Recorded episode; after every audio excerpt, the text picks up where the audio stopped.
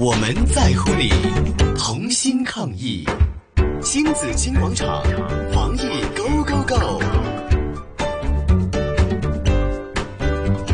来到今天的防疫 Go Go Go 啊，大家都要留意居家隔离哈，因为可能有亲戚呢、有朋友啊、孩子们呢在国外回来了哈。但是居家隔离可以怎么做呢？今天为大家请来了感染及传染病科的专科医生曾启新医呃曾启英医生呢，跟我们聊一聊的。好，曾医生你好，早晨啊。晨，早晨，早晨。係啊，好多朋友都大家都知啦，呢幾日咧就機場都打晒石餅爆啊滿啦。係我嚇身邊都有三四個朋友翻緊嚟啊，係啊，我仔啲好多同學都翻嚟，咁我就同佢講啦，暫時唔好同你啲同學仔咧就見面住啊係吓。大家忍下啊先啦， 大家要忍忍啦，電話傾下偈好啦，咁樣咁啊，翻到屋企咧就會做居家隔離啦，冇錯，吓嗯咁、但係屋企又好好細啦，係咪？嗯咁、一個門口出入喎，可能有啲屋企又得房間又唔係多喎，可以點樣做？有啲咩要留意嘅咧，曾醫生？嗱，其實咧家居隔離咧喺嗯呢段時間咧，其實我自己覺得咧就唔係一個非常好嘅做法嚟，嗯嗯係啦、咁誒、呃所以變咗我喺傳媒啊，或者好早嘅時間咧，其實我都已經即係提及到咧，係，即係個家居隔離嗰個做法嗰個隱憂啊，嗯同埋個危險性嘅。最嗯主要嘅原因咧就係、呃地香港地少人多。係，同埋咧居住環境係好誒擠迫。誒、呃嗯，沒錯，其實無論你誒呃點、樣小心都好咧，你如果真係身上有病毒的話咧，嗯你係好容易咧透過緊密接觸你屋企人同住屋，即係係同住屋檐下嘅屋企人咧，係，係誒、呃感染佢哋嘅。嗯。嗯即係無論你係幾小心都好。戴晒口罩咁樣又都係啦，或因者為係你嚇你始終嗯你始終咧，你喺呃個喺屋企裏邊咧，嗯你有實在太多嘅共用嘅物件啊！係共用嘅物件包括即係無論我哋講緊喺洗手間啦，嗯嗯啊或者我哋即係誒嘅即係譬如一啲誒、呃即係廁所掣啊、水龍頭啊、係誒、門門柄啊等等啦。嗯哼另外就係譬如我哋廚房啦，嚇、廚房我哋有好多即係一啲嘅日用品都可能大家可能會共用啦。嗯咁同埋好啦，我哋食飯又係我哋嘅飯桌啊嗰啲台咧，其實都好容易會係即係大家都用到。嗯嗯係咁所以變咗咧，其實你如果問我，如果假若屋企人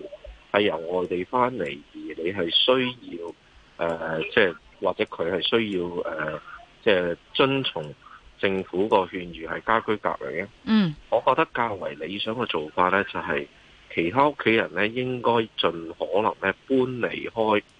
嗰個居所，剩翻佢哦自己一個人咧喺嗰個居所咧去做家居隔離。咁嗱啊我即係反因而為屋企人就出去揾地方住嗯冇錯啦。咁誒嗱，因為咧誒、呃其實我誒睇翻好似今日誒、呃我唔記得咗今日定琴日啦，嚇已經係有一啲家居隔離人士咧，係已經影響咗佢哋嘅屋企人㗎啦。嗯嗯嗯咁所以咧，自己我自己覺得咧，即係你要喺咁短時間之內，嗯去讓你自己屋企人同你誒喺、日常生活當中咧。係係好小心處理你哋誒、呃各樣嘢咧，即係避免受感染咧。嗯其實我自己覺得係困難嘅，係所以誒、呃嗯較為理想嘅做法咧，我自己覺得咧就係、應該係誒、呃即係其他屋企人咧，如果可以的話咧，嗯短暫地搬離開誒、呃、個居所嗯十四天，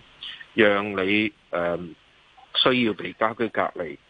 係屋企人咧留喺屋企。嗱，呢個係我自己會覺得係比較穩妥嘅做法。嗯係咁所以變咗係誒呢部分咧係即係我自己覺得係誒即係誒特區政府可能都要檢視咧，即係係因着有一個咁嘅個案出現咗啦，咁嗯其實我哋係咪應該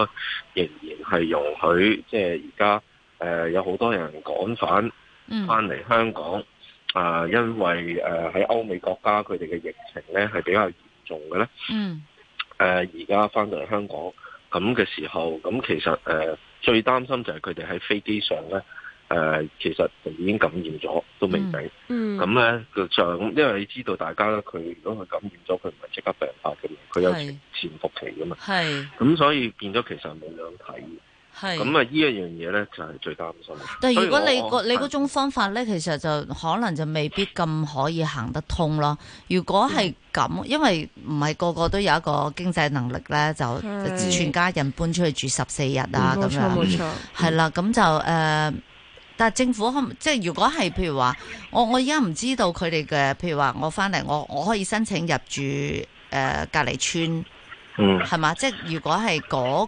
個翻嚟嘅嘅人士，嗯，佢自己申去請入住佢入住咗隔離村，咁就應該嗱呢係個都就唔好係翻屋可以企住咁嘅樣嚇。呢個都係可以嘅，不過係問題要視乎政府誒、呃有關方面咧，即係佢佢個措施係點樣佢佢做？措施啦，嗯佢可唔可以誒、呃即係俾到誒、呃即係而家咁多人翻嚟係啦，嗯容唔香容納港到嘅咁時多候人呢？因為因為你而家講緊係好多好多人嘅，係嗯即係講緊即係數以萬計或者十萬計嘅人咧，係翻嚟香港嘅，喺嚟緊呢兩個禮拜至四個禮拜。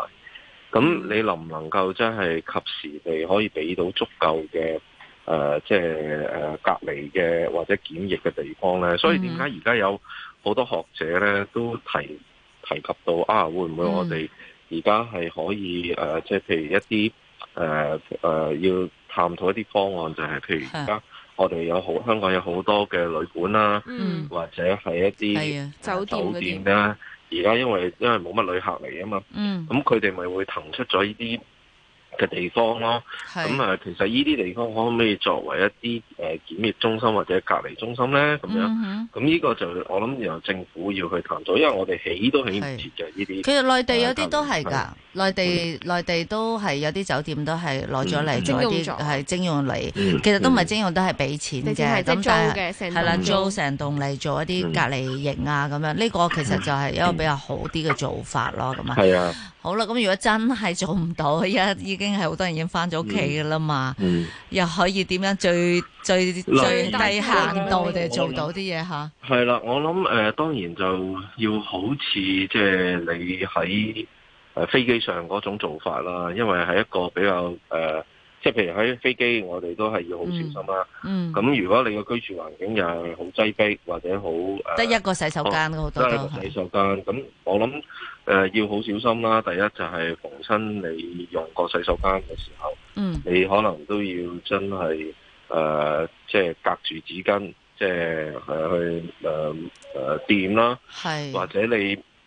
你用完啊之後咧，可能都要用一比九十九嘅漂白水咧，嗯係啊哼抹啦嚇。嗯即係所以變咗，即係你可想而知，每一次用、每一次電啊嘅時候咧，其實都係好繁複嘅。所以點解誒誒你誒、呃洗手間只不過係其中一環啫，嗯，即係水龍頭、門柄呢係啲，啊，你用過之後，你都應該要即係係。誒請你屋企人幫你抹 過。仲有呢係啊啲小有啲真係小朋友嚟嘅，係啊即係年青啊人咧又唔聽話，係啊，咁所以呢、個唔肯做誒，所以呢個我你你可想而知個難度係點。好啦，如果你誒冇冇嚴格去執行或者嗯嚴格去遵從嘅時候咧，嗯，咁、你咪有機會喺屋係企即係爆開咯，即係係嗯可能有爆發啦，或者群組個案出現啦。咁、所以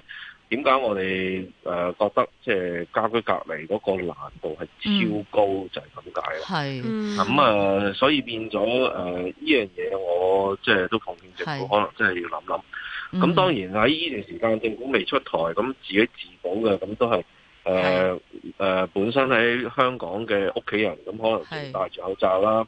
呃分開台食飯啦，唔唔唔止分開台噶啦，誒可能分即係開佢佢房自己喺分開房度空食間。啊分開擺啲食物喺門口等佢自己哦係攞啊。嗯咁係我啊想問阿曾醫生啦，即係譬如話誒誒嗱誒，佢就譬如話誒誒個仔就隔離啦，係咁阿媽就翻咗工啦，即係例如我，譬如我翻工噶，就喺屋企嗯佢自己出廳坐下或者行過，咁我再翻去，咁呢個有冇問題㗎？即係佢佢可能想有啊見屋企冇人有啲活動空間係唔想就屈呢喺間個房度，咁嚇我哦呢個咪正正就係嗰個難難，嗯，難處，因為佢掂過啲嘢咧，我哋都要佢戴住手套，假設一出廳就戴手套。